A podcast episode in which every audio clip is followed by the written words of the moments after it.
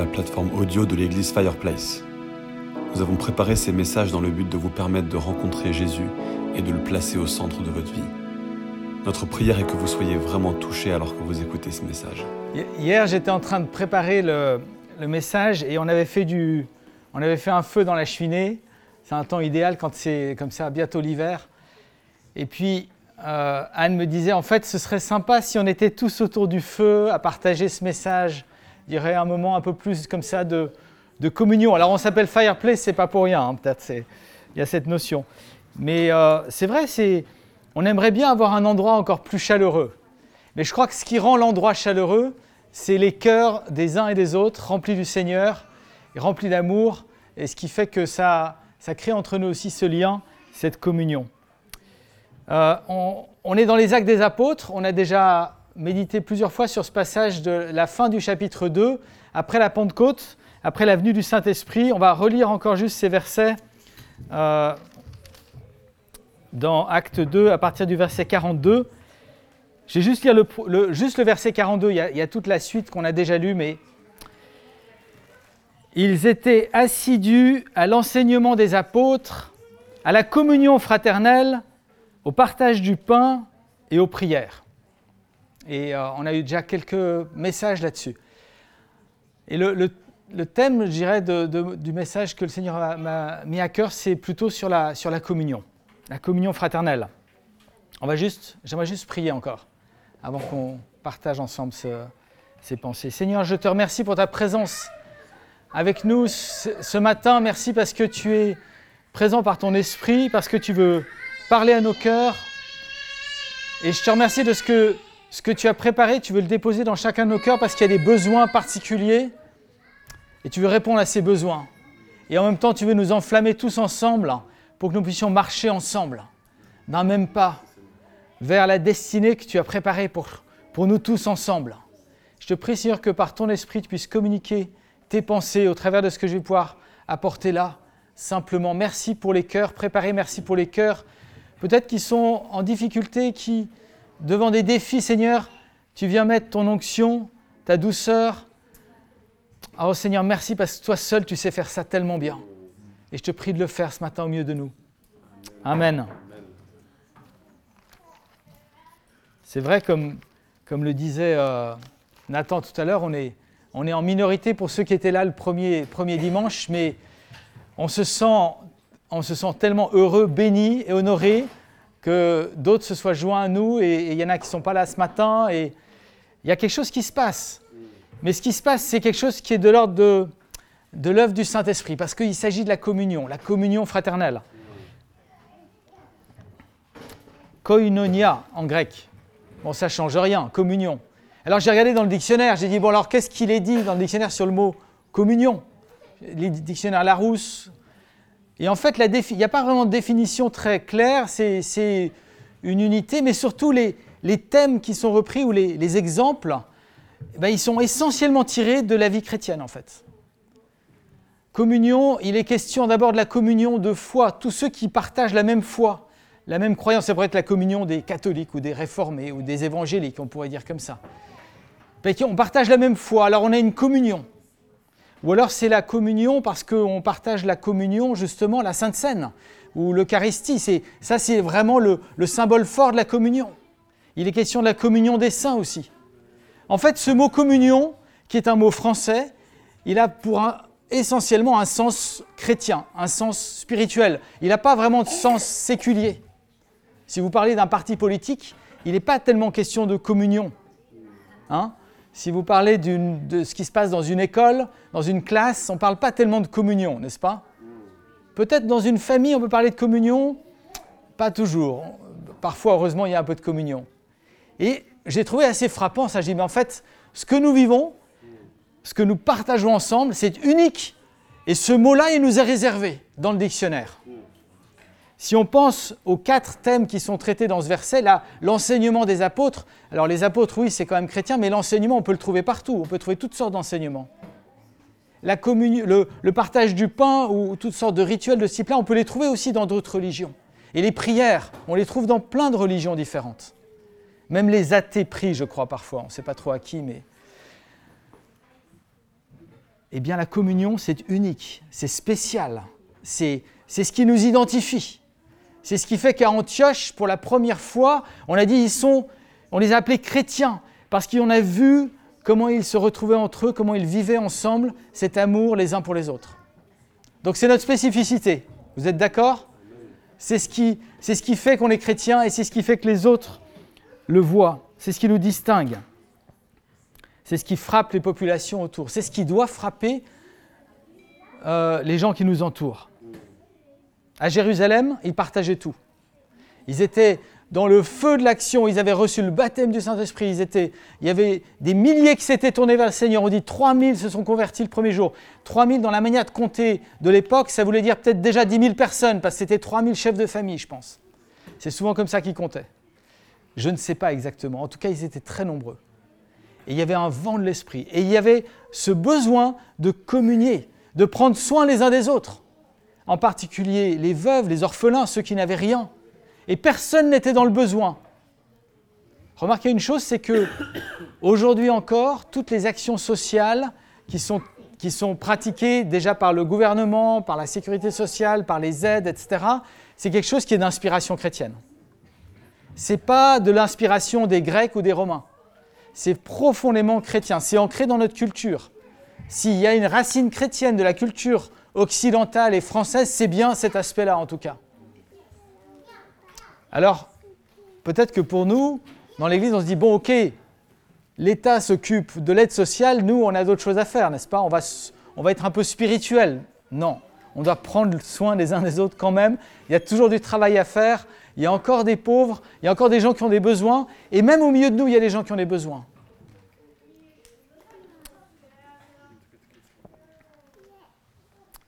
Avant de continuer, j'aimerais qu'on revienne un tout petit peu en arrière dans le texte. Parce qu'on a dit, OK, il y a eu le vent de la Pentecôte, il y a eu la prédication de Pierre, les hommes ont été saisis, ils ont dit, mais frères, que ferons-nous? Et Pierre leur a dit, mais repentez-vous, soyez baptisés pour le pardon de vos péchés, et vous recevrez le don du Saint-Esprit. Et puis il est dit au verset 40, et par beaucoup d'autres paroles, faut que je prenne la traduction qui est là parce qu'elle est plus euh, pertinente dans, cette autre traduction, excusez-moi. Il va les encourager à... Par beaucoup d'autres paroles, il rendait témoignage, il les encourageait, il les exhortait en disant, Sauvez-vous de cette génération pervertie. En fait, Pierre, il ne s'est pas juste contenté de dire repentez-vous, et puis il y a eu 3000 qui se sont fait baptiser. Non, il a pris du temps, il a insisté, il a rendu témoignage de Jésus-Christ, de ce qu'ils avaient vécu. Il a dit, mais sortez de cette génération-là, quittez ce monde, quittez ce monde perverti pour entrer dans l'alliance de Jésus-Christ. Et cette exhortation-là, on doit l'entendre et l'entendre de nouveau parce que ça, ça a été le ciment, la base, les, les prémices de cette communion qu'ils ont vécue. Sans cette euh, sans cette séparation du monde, ils n'auraient pas pu vivre une telle communion. On est appelé à être saint. Et le mot saint, des fois, on se dit, oh là qu'est-ce que ça veut dire? Être saint, et on pense tout de suite, qu'est-ce qu'il ne faut pas faire?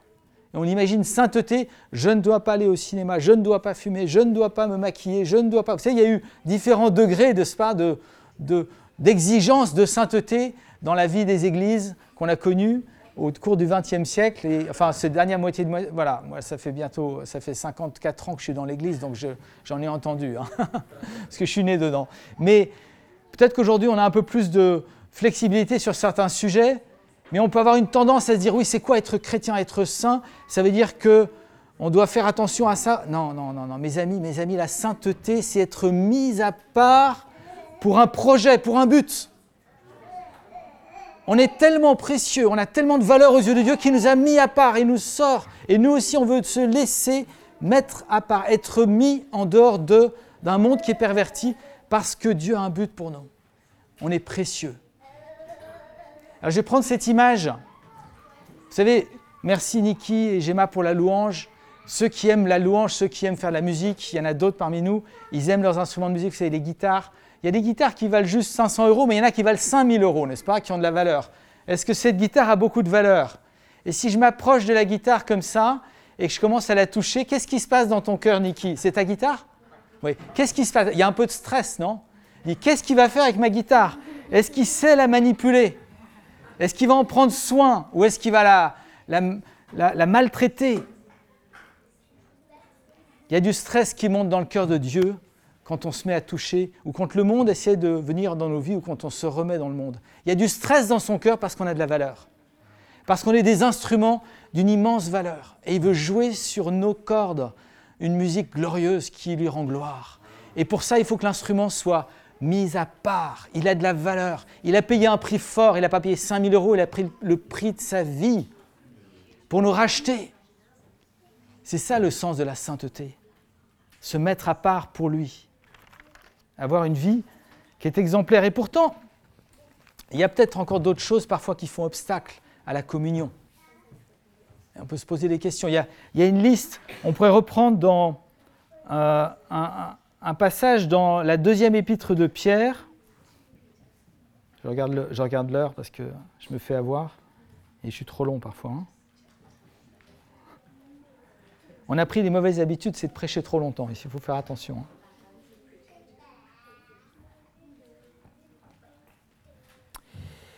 Dans 2 Pierre chapitre 1 et verset 3, sa divine puissance nous a donné tout ce qui est nécessaire à la vie et à la piété en nous faisant connaître celui qui nous a appelés par sa gloire et par sa force.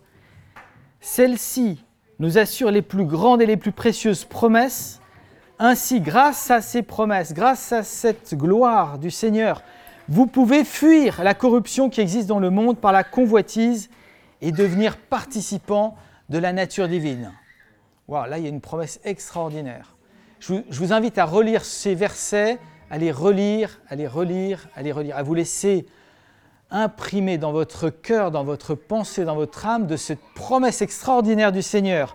Sa divine puissance, la puissance de la divinité, la puissance de Dieu, celle Dieu qui a créé tout l'univers, Dieu qui était présent en Jésus-Christ, qui a ressuscité Christ d'entre les morts. Cette puissance de Dieu est à l'œuvre dans nos vies pour nous garder, pour qu'on puisse fuir la corruption de ce monde, pour nous garder en lui, pour que on puisse devenir participant de la nature divine. Wow, vous imaginez un peu?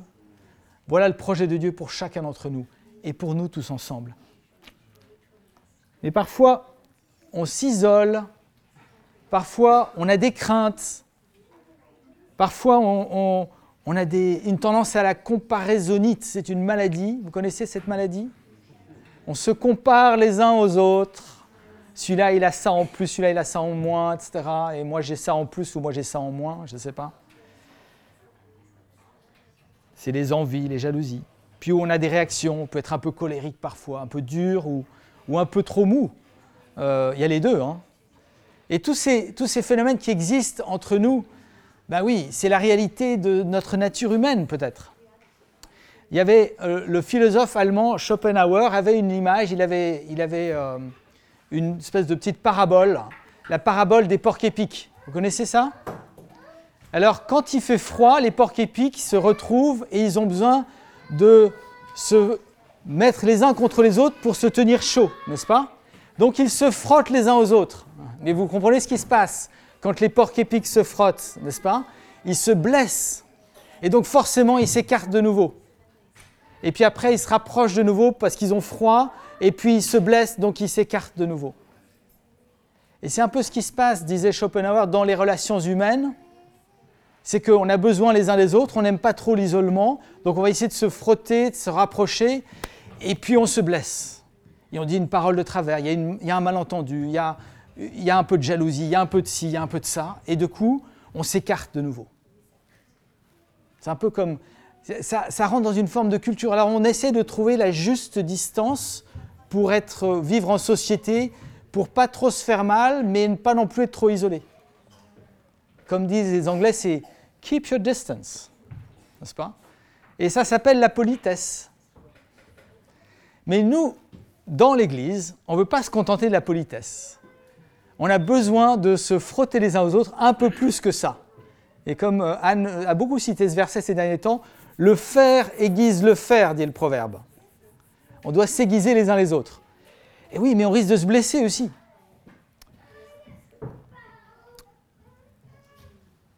Le secret, c'est le pardon.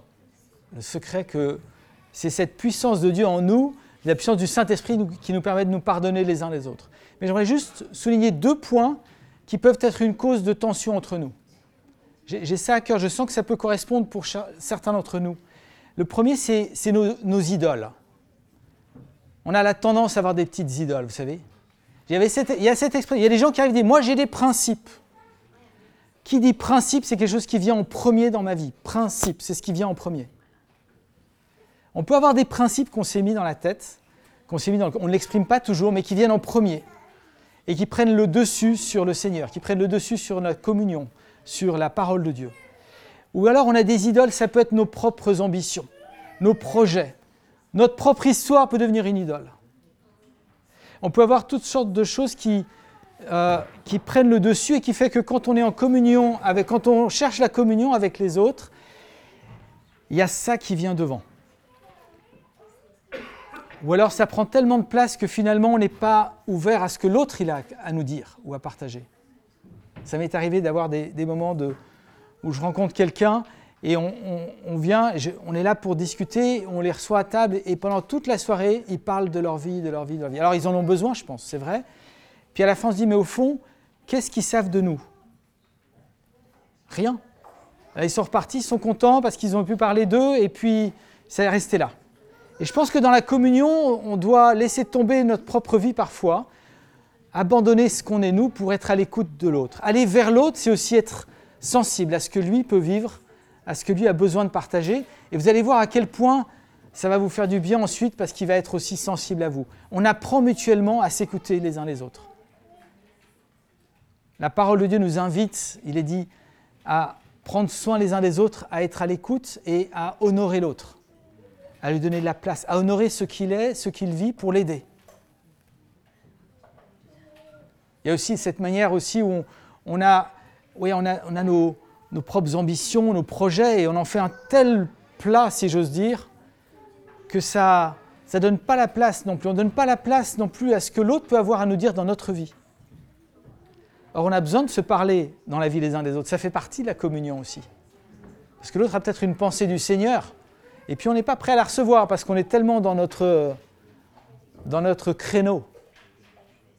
La deuxième chose que j'aimerais partager, c'est qu'on peut avoir des blessures.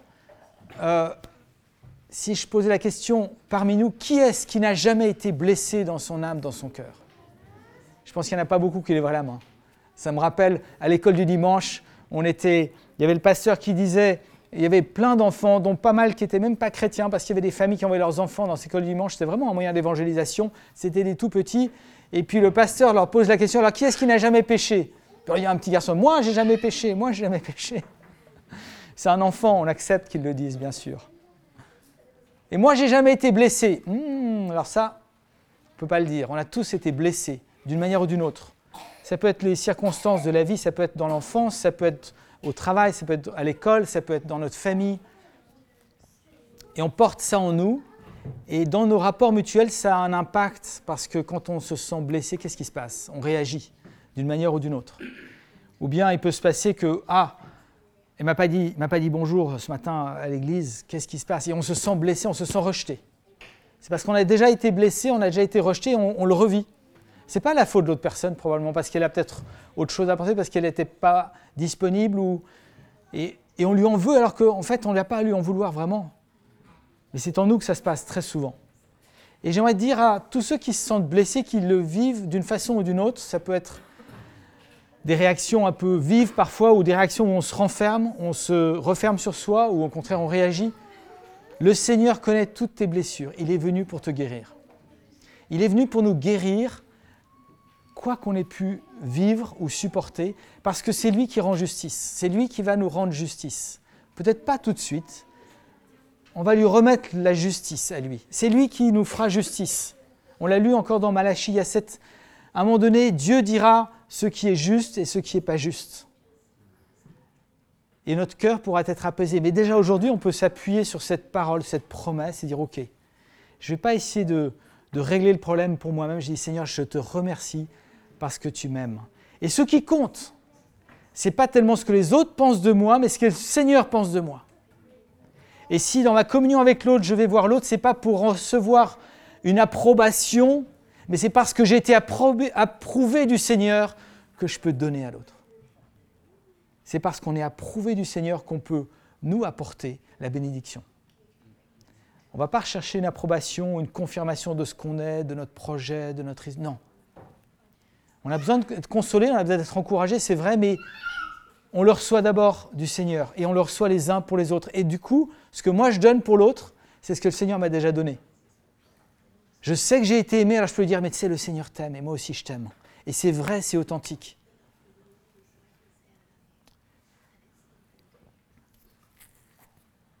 On va gravir, on va gravir un, escalier avec le Seigneur. Je lis juste la suite de ce texte dans 2 Pierre chapitre 1. C'est comme, je vais juste lire les thèmes, on ne va pas détailler parce que ce serait trop long, mais on est comme devant un escalier, on doit monter des marches, on doit grandir. Et chaque marche qu'on franchit, c'est un pas de plus, mais ce qu'on a, la marche précédente, elle est déjà acquise. On va un cran plus haut. Ce n'est pas qu'on redescend une marche en dessous, non, on avance, on monte toujours plus haut. Pierre, il nous dit, pour cette même raison, donc de la divine puissance qui nous est donnée, faites tous vos efforts afin d'ajouter à votre foi, la foi, c'est la base, on a cru en Jésus-Christ. On, on s'est donné au Seigneur, on est sauvé. Bon, ça c'est la base, on continue. Ajoutez à votre foi la qualité morale, c'est une attitude de cœur. La qualité morale, on va y ajouter la connaissance. La connaissance, ce n'est pas une connaissance intellectuelle, ce n'est pas connaître tous les versets bibliques par cœur, mais pourtant je vous invite à plonger vos regards dans la parole jour et nuit, parce que c'est tellement important mais c'est la connaissance dans le sens de l'intimité avec Dieu. C'est la connaissance dans le sens de cette, comme on a été connu de lui, on apprend à le connaître. Donc on ajoute la connaissance. Ensuite, la maîtrise de soi. Justement, parce qu'on a été blessé, parce que non, le Seigneur nous guérit. On ne va pas réagir vis-à-vis de l'autre, on va se maîtriser, on apprend la maîtrise de soi dans le Seigneur. Et puis ensuite, la persévérance. On ajoute la persévérance. Ça ne vient pas du jour au lendemain. C'est une marche qui est très longue, celle-là, parce qu'elle prend du temps. On persévère tous les jours, toutes les semaines, et quand on se casse la figure, on se relève, le Seigneur nous relève, on recommence, on demande pardon, on revient, on revient vers l'autre, on retourne vers l'autre, on lui dit, écoute, c'est bon, je te demande pardon. Et si l'autre nous demande pardon, on lui pardonne. La piété, ensuite l'amitié fraternelle ou l'amour fraternel. C'est déjà très fort, c'est ce, qu'on est, en train de parler. Et puis à l'amour fraternel, il est dit l'amour, agapé, le top du top, l'amour dont Christ nous a aimés. Voilà un petit, un petit programme qu'on peut se mettre euh, comme une progression sur laquelle on veut marcher. Mais on n'est pas tout seul dans cette marche. Paul dit aux Philippiens, au point où nous en sommes, marchons ensemble. On va se tenir la main, on va monter ces marches ensemble. On n'est pas tout seul dans cette marche. J'aimerais parler de trois dimensions de la communion fraternelle. Jésus a dit à ses disciples, dans le moment, vous savez, c'était un moment très important parce que dans les trois premiers évangiles, il est parlé du repas de la scène et comment Jésus a partagé le pain et partagé la coupe avec ses disciples. Et dans l'évangile de Jean, c'est raconté différemment parce qu'il n'est pas question directement de la Sainte Seine comme on l'entend avec le partage du pain et du vin, quoi qu'il est question du pain que Jésus a partagé. Mais il n'est pas parlé de la coupe, mais il, est dit des choses très très fortes. Il est montré comment Jésus a aimé ses disciples jusqu'au bout, comment il a pris un, il a enlevé ses vêtements, il a pris un, linge et il a commencé à laver les pieds de ses disciples, lui, leur maître. Et puis ensuite, il a dit à ses disciples, je vous donne un commandement nouveau. Aimez-vous les uns les autres comme je vous ai aimé. Et je me suis posé la question, pourquoi il dit un commandement nouveau? C'est déjà dans l'Ancien Testament, tu aimeras ton prochain comme toi-même. C'est déjà là l'amour pour le prochain, il est déjà là. Ça fait encore partie des choses que ce monde a, cru bon de se souvenir quand on parle du message chrétien de Jésus. Tout le monde dit oui, aimez-vous les uns les autres. C'est connu partout ça. Ils ont oublié le premier commandement. Tu aimeras ton Dieu, tout ton cœur, toute ton âme, toute ta pensée, toute ta force. Ça, ils l'ont mis de côté. Ils ont oublié. Mais aimer le prochain, ça, ils aiment bien. Mais c'est vrai, c'est important. Mais Jésus dit à ses disciples, je vous donne un commandement nouveau. Pourquoi il est nouveau? Qu'est-ce qui change tout à coup? Il dit plus juste aimer votre prochain comme vous-même, mais aimez-vous les uns les autres comme moi je vous ai aimé. Et il pouvait le dire à ce moment-là parce qu'il leur avait montré un exemple dans ces trois années et demie de ministère avec ses disciples. Il leur avait montré un exemple vivant, quotidien, de son amour pour eux. De la manière dont il les a défendus par rapport aux attaques des pharisiens, de la manière dont il leur a, les a enseignés, dont il les a repris parfois, dont il les a corrigés, mais aussi comme il leur a parlé, comme il les a engagés à le servir. Quand il leur dit, c'est pas vous qui m'avez choisi, c'est moi qui vous ai choisi. Qu'est-ce qu'ils se sont sentis aimés quand même? Et là, ils sont à table avec lui et c'est lui qui leur lave les pieds. Et après, il leur dit, aimez-vous les uns les autres comme je vous ai aimé. Juste avant, il leur dit, ce que je vous ai fait, faites-le les uns aux autres. On devrait peut-être mettre ça en place de temps en temps, de se laver les pieds les uns les autres.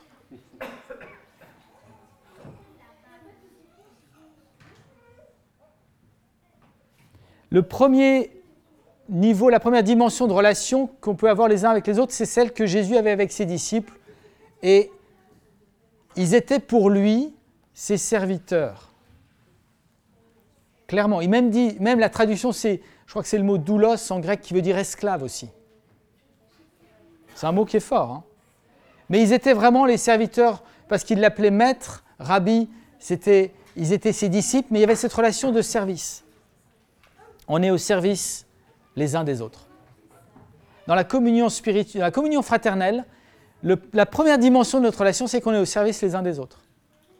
Et pas juste comme ça, mais on est vraiment au service les uns des autres. On est là pour se servir les uns les autres, pour apporter notre aide, notre contribution, notre rapport, notre support, notre... Qu'est-ce qu'on peut faire? Qu'est-ce que je peux faire pour toi? C'est ce que Jésus disait. Qu'est-ce que je peux faire pour toi?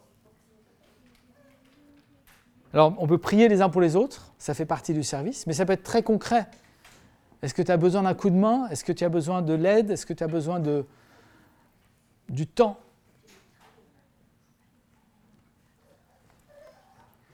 J'étais invité, on a été à une convention euh, dans le pays de Galles, à Pennygrows. C'était une grande convention, il y avait 2-3 000 personnes réunies là. On arrivait avec un, on avait fait tout un voyage depuis la Suisse avec, on a été une trentaine, je pense. Et on arrive là le soir, c'est vers 5-6 heures avant le repas.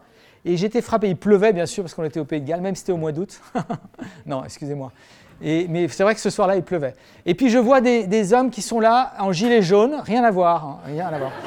En gilet jaune et qui font la circulation, qui disent aux voitures où est-ce qu'il faut se garer, les caravanes, il y avait des camps, il y avait, etc., il y avait des tentes et tout ça. J'étais frappé de voir l'accueil qu'on avait reçu, la manière dont ils se servaient. Et puis ensuite, il y avait le repas, on était une cantine, et puis je vois des hommes, des hommes ou des femmes, et des hommes qui n'étaient pas tout jeunes, qui étaient là et qui servaient. Ils avaient leur cravate et puis par-dessus leur tablier, puis vous, ils vous servaient les, pommes de terre, la viande et tout avec un grand sourire, des welcome, etc. C'était chaleureux, ça faisait du bien. Et puis ensuite, on, va dans la salle de convention pour la première soirée, la réunion plénière, et il y avait sur cette grande estrade, je savais, il y avait le prédicateur, puis en fait, il y avait des chaises parce que tous les pasteurs de cette communauté d'église allaient s'asseoir là. Et je vois les pasteurs qui viennent s'asseoir. Et là, je dis, mais mais c'est eux qui ont fait la circulation, mais c'est eux qui ont fait la cuisine. Ils sont là sur l'estrade. C'était les pasteurs qui étaient au service de la communauté. Et ça m'avait vraiment frappé. Et je pense qu'il y a une leçon à tirer de ça. On est au service les uns des autres. Ça ne veut pas dire que tout à coup, ceux qui sont sur l'estrade ou qui sont responsables, ils sont sur une espèce de piédestal et que tout le monde. Non, non, non. C'est les premiers à être au service. Comme Jésus s'est mis à genoux, il a lavé les pieds de ses disciples. Comme Jésus a ensuite donné sa vie pour ses disciples. Il y a une leçon à retenir de ça. Mais notre relation va plus loin, alléluia. Jésus dit un peu plus loin dans ce même passage de Jean chapitre 15, il dit, je ne vous appelle plus serviteur, je ne vous appelle plus esclave, mais je vous appelle mes amis. Je vous ai fait connaître tout ce que le Père m'a fait connaître. Je vous ai fait connaître mes projets, mes plans pour pour l'éternité, pour vous, pour votre vie, mais pour l'Église, etc. Je vous ai partagé les projets du Seigneur. Ça, c'est l'amitié. La vraie amitié, c'est ça. Il y a quelques grands amis dans la Bible. Hein. Moïse était appelé ami de Dieu parce qu'il lui parlait face à face. Abraham aussi était appelé un ami de Dieu. il y a un passage très frappant qui décrit ça. Quand, vous pourrez relire ça dans Genèse chapitre 18. Dieu vient vers Abraham, il lui annonce qu'il dans un an il va avoir un fils. Et puis après, Dieu se pose la question Cacherai-je à mon serviteur Abraham ce que j'ai prévu de faire? Et il se dit Non, je ne peux pas lui cacher ce que j'ai prévu de faire vis-à-vis de Sodome et Gomorre, parce que c'est mon ami. Et à lui, je dois lui dire. Et Dieu se place en ami d'Abraham et lui partage son cœur il dit, voilà, les cris sont montés concernant l'injustice de Sodome et Gomorre. Je vais aller voir ce qui se passe. Si vraiment ça correspond à ces cris que j'ai entendus, et ces cris, c'est les cris de qui? C'est les cris de ceux qui sont justes et qui soupirent après une intervention de Dieu parce que le, le mal était tellement terrible dans ces deux villes qu'il y en a qui criaient la justice. Peut-être c'était Lot, justement, qui peut-être pleurait et criait à Dieu pour une justice. Peut-être c'était d'autres qui étaient justes. En tout cas, Dieu est touché, il veut intervenir, et son intervention sera un jugement terrible, et il va partager ça avec Abraham, et Abraham va intercéder pour Sodome et Gomorre, parce qu'il savait qu'il y avait son neveu qui était là, il l'avait déjà sauvé euh, d'un rapt qu'il avait vécu quelques années avant, et là, il vient et il intercède. Et ça, c'est un rapport d'amitié vrai. C'est un exemple entre Dieu et Abraham, comme avec euh, Moïse. Moïse intercède pour le peuple parce que Dieu dit, je vais détruire ce peuple, j'en peux plus. Et Moïse dit, non, tu ne peux pas faire ça. Ça, c'est un rapport d'amitié vrai. On est appelé à devenir des amis les uns pour les autres, donc euh, de partager des choses, des projets qui vont coûter, qui vont nous coûter l'un l'autre.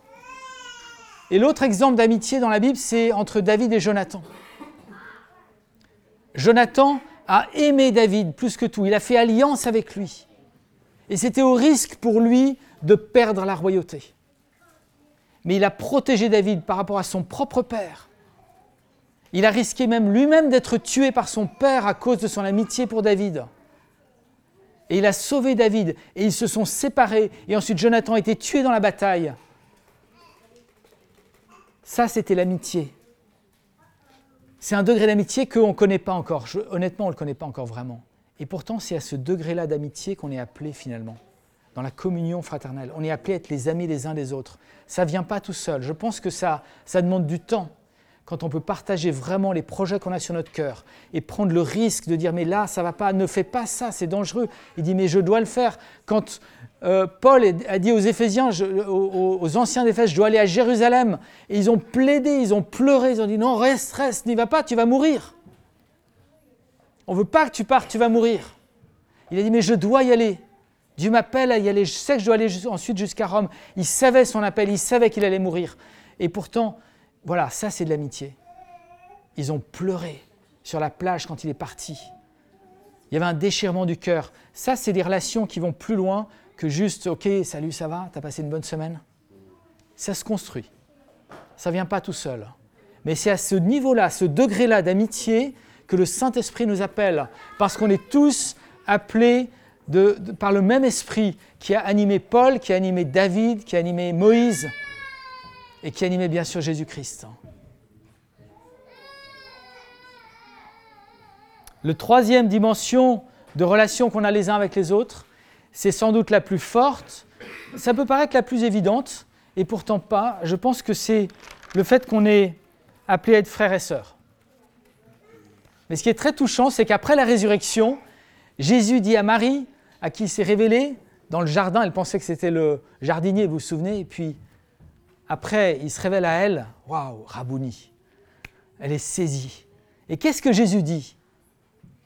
C'est très touchant ce texte. On va le relire. Allez. Dans Jean, je pense que c'est. J'ai pas noté la référence, c'est chapitre 20, je pense.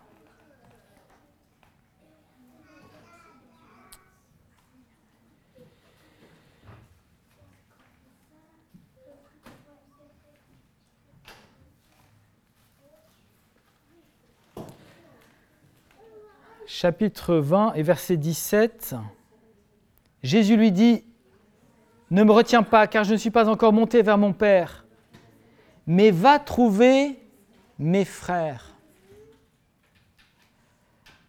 et dis-leur que je monte vers mon Père et votre Père, vers mon Dieu et votre Dieu. Le degré de relation, de communion que Jésus avait avec ses disciples, il a été jusqu'au bout. Parce que là, il avait, acquis pour eux l'adoption. Et de serviteurs, il en avait fait ses amis, et maintenant, ils étaient devenus ses frères, ses sœurs, parce qu'il avait payé le prix de l'adoption. Et on est appelé à être, on est tous frères et sœurs de Jésus-Christ. Vous vous rendez compte le statut que Dieu nous accorde en Jésus? La puissance de l'Évangile, c'est de faire de nous des enfants de Dieu, des fils et des filles du Père céleste. Et on est donc frères et sœurs de Jésus. C'est quand même un peu spécial quand on y pense vraiment, dit Jésus, le roi des rois, le Seigneur des seigneurs qui est assis à la droite du Père, qui règne, on est ses frères, ses sœurs vraiment? C'est difficile à, à vraiment emmagasiner, je crois. Ça prend du temps. On a besoin d'une révélation du Saint-Esprit. Il faut laisser que ça descende dans nos cœurs. On ne peut pas juste se dire oui, oui, ok, je suis frère. Non, attends, attends, attends. Ouh, doucement là. Doucement. Mais on est frères et sœurs, nous aussi. Ok, salut mon frère. Hey bro. C'est pas, c'est cool, sympa. Mais qu'est-ce que ça veut dire? Ça veut dire qu'on est vraiment de la même famille. On est vraiment du même père. On porte le même nom. On a le même grand frère, Jésus. On est du même sang, le sang qui nous a rachetés. On partage le même ADN. Et ça, c'est vrai de tous les croyants, pas que d'une église en particulier. On parle souvent, oui, notre ADN. Non, notre ADN, c'est Christ. C'est Christ en nous, l'espérance de la gloire. Mais Christ qui coule dans mes veines, par le Saint-Esprit, il coule dans tes veines aussi. Donc on est du même sang. On a le même héritage, le Saint-Esprit. On a été scellés du Saint-Esprit. C'est le même esprit qui habite en toi, qui habite en moi. On, avait on a dîné un jour en famille à, euh, près de la gare du Nord dans un petit restaurant indien. Hum, délicieux, je vous conseille. Et puis on était là et on s'est mis à, Juste, on a fait rapidement, on a fait la, prière avant le repas, comme on fait toujours. Et puis il y avait un couple qui était assis à une table juste à côté. Et puis ils nous ont regardés, ils disaient Are you Christian Ils étaient anglophones et on a parlé avec eux et, en, deux minutes, on était en communion. On se connaissait ni d'Ève ni d'Adam, comme on dit, n'est-ce pas? Mais on se connaissait en Jésus-Christ. Parce qu'ils étaient habités du même esprit. Il n'y avait aucun, problème. On a pu échanger, on a pu avoir un temps de partage, un temps de communion qui était donné là. Ça a duré dix minutes, un quart d'heure, c'est tout. Et c'était donné, c'était beau. Pourquoi? Parce qu'ils étaient animés du même esprit. C'est un mystère. On est porteur de ce mystère. Alléluia. Ça porte quoi comme fruit la communion? J'aimerais terminer avec ça. Trois fruits, mais un en particulier, qui me paraît le plus important. Le premier fruit que ça porte, bien sûr, c'est l'onction du Saint-Esprit. Psaume 133, qu'il est doux pour des frères de demeurer ensemble. C'est comme l'huile l'huile d'onction qui coule sur la tête d'Aaron, qui descend jusqu'au bord de son vêtement. Aaron, ça représente le sacrificateur. C'est Jésus-Christ, c'est son corps, ça descend de la tête de Jésus, ça descend jusqu'au bord du vêtement. Même si tu te sens tout au bord du vêtement de l'Église de Jésus, peu importe, tu es béni par la même onction que la tête. C'est le même esprit. C'est comme la rosée qui coule de l'Hermont et qui descend jusqu'à Jérusalem. Je ne sais pas comment c'est possible parce que l'Hermont, c'est beaucoup plus au nord, il y a une grande vallée entre deux, mais il y a une telle abondance, il y a une telle abondance que ça arrose, ça irrigue tout le pays jusqu'à Jérusalem. L'onction du Saint-Esprit, quand ils étaient tous réunis d'un même cœur dans la chambre haute, le Saint-Esprit est descendu. Quand ils ont prié, dans Acte 4, ils ont prié d'un même accord. Ils étaient ensemble, ils ont prié ensemble, ils ont intercédé, le Saint-Esprit est descendu. Lorsqu'il y a cette communion, lorsqu'on est d'un même cœur, d'une même âme, d'un même accord ensemble, dans la prière, dans l'unité, le Saint-Esprit descend. La communion nous amène le Saint-Esprit. La communion à laquelle on travaille, ça amène l'onction du Saint-Esprit. C'est aussi un ciment pour construire, pour bâtir, pour solidifier la construction de l'Église. C'est ce ciment-là qui, qui nous unit, cet amour qui nous unit. On marche ensemble, on est ensemble les uns avec les autres. Et cet amour qu'on a les uns pour les autres est essentiel pour que ça tienne. Parce que quand il y a des difficultés, quand il peut y avoir des incompréhensions, quand il y a des moments où l'ennemi tenterait de peut-être semer la division ou autre, non. L'amour prime. L'amour prime. Peut-être qu'on a des idées différentes sur certains sujets. Peut-être que pour certains, telle manière de manger est plus importante que telle autre. On va respecter l'autre. Pourquoi? Parce que l'amour prime. On ne veut pas être une pierre de scandale pour l'autre, non, l'amour prime, on est là pour se construire. Et on va rester unis malgré, les, malgré tout ce que l'ennemi chercherait à faire pour nous diviser, nous séparer, on va rester unis. Merci d'avoir écouté ce message enregistré à l'église Fireplace à Paris.